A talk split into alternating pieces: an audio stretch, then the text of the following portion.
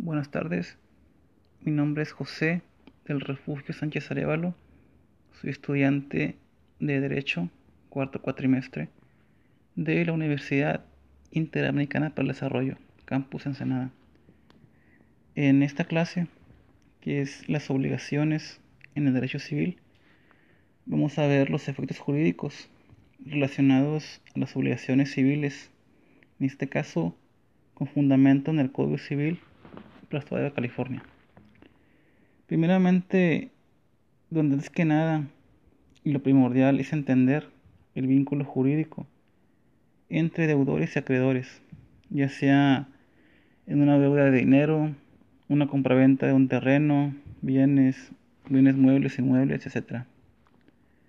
Vamos a señalar el artículo 1679, convenio.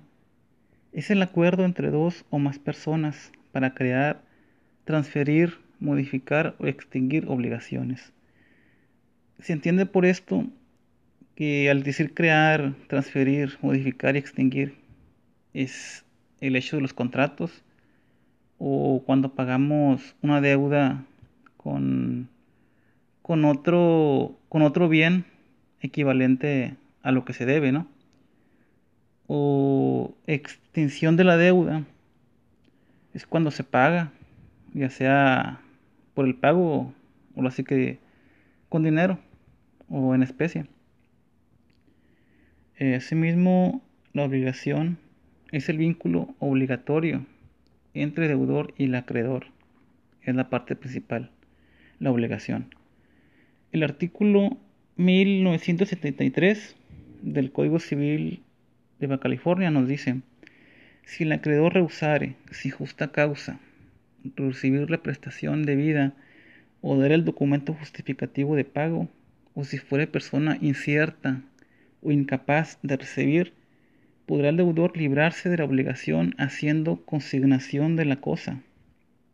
Entendemos por esto, por ejemplo, si el acreedor no quiere recibir el pago de algún local que le está rentando y lo hace de mala fe, solo para generar intereses moratorios, pues ahí es cuando, cuando se aplica. El artículo 1977 dice que aprobada la consignación por el juez, la obligación queda extinguida en todos sus efectos. El artículo 1979 de este mismo código nos dice, el que estuviera obligado a prestar un hecho y dejare de prestarlo o no le prestare conforme a lo convenido, será responsable de los daños y perjuicios en los términos siguientes. Fracción 1. Si la obligación fuere a plazo, comenzará la responsabilidad desde el vencimiento de éste.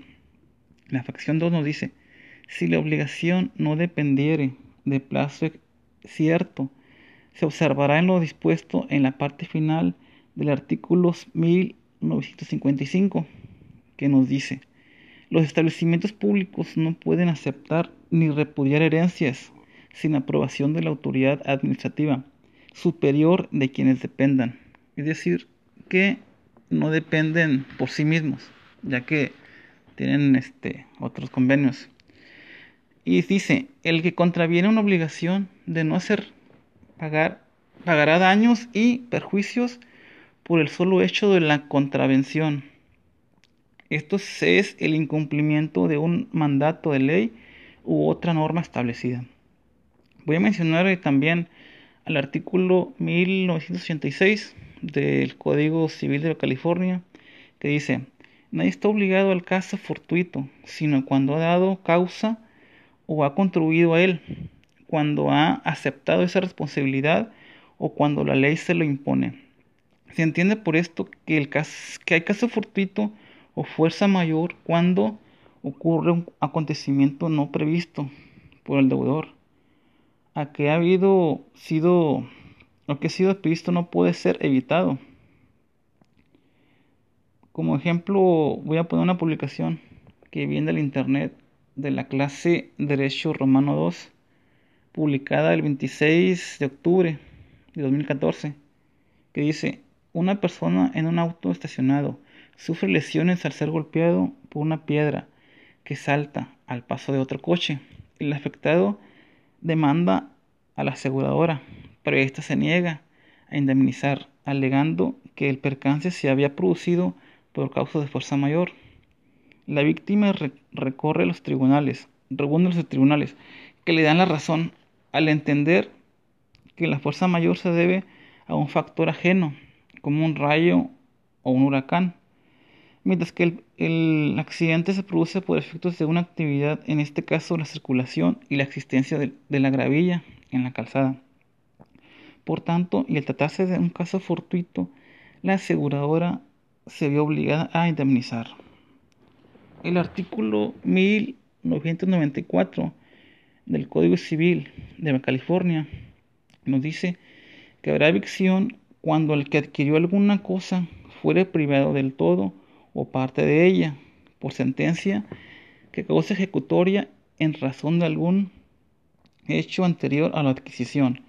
Entendemos entonces que evicción es la privación que sufre el adquiriente cuando es desposeído en todo o en parte del derecho que adquirió debido a una sentencia firme y por causa anterior o contemporánea al contrato. El saneamiento dice que es la obligación legal del enajenante para devolver al adquirente el precio de la cosa enajenada e indemnizarle los daños y perjuicios ocasionados por la evicción.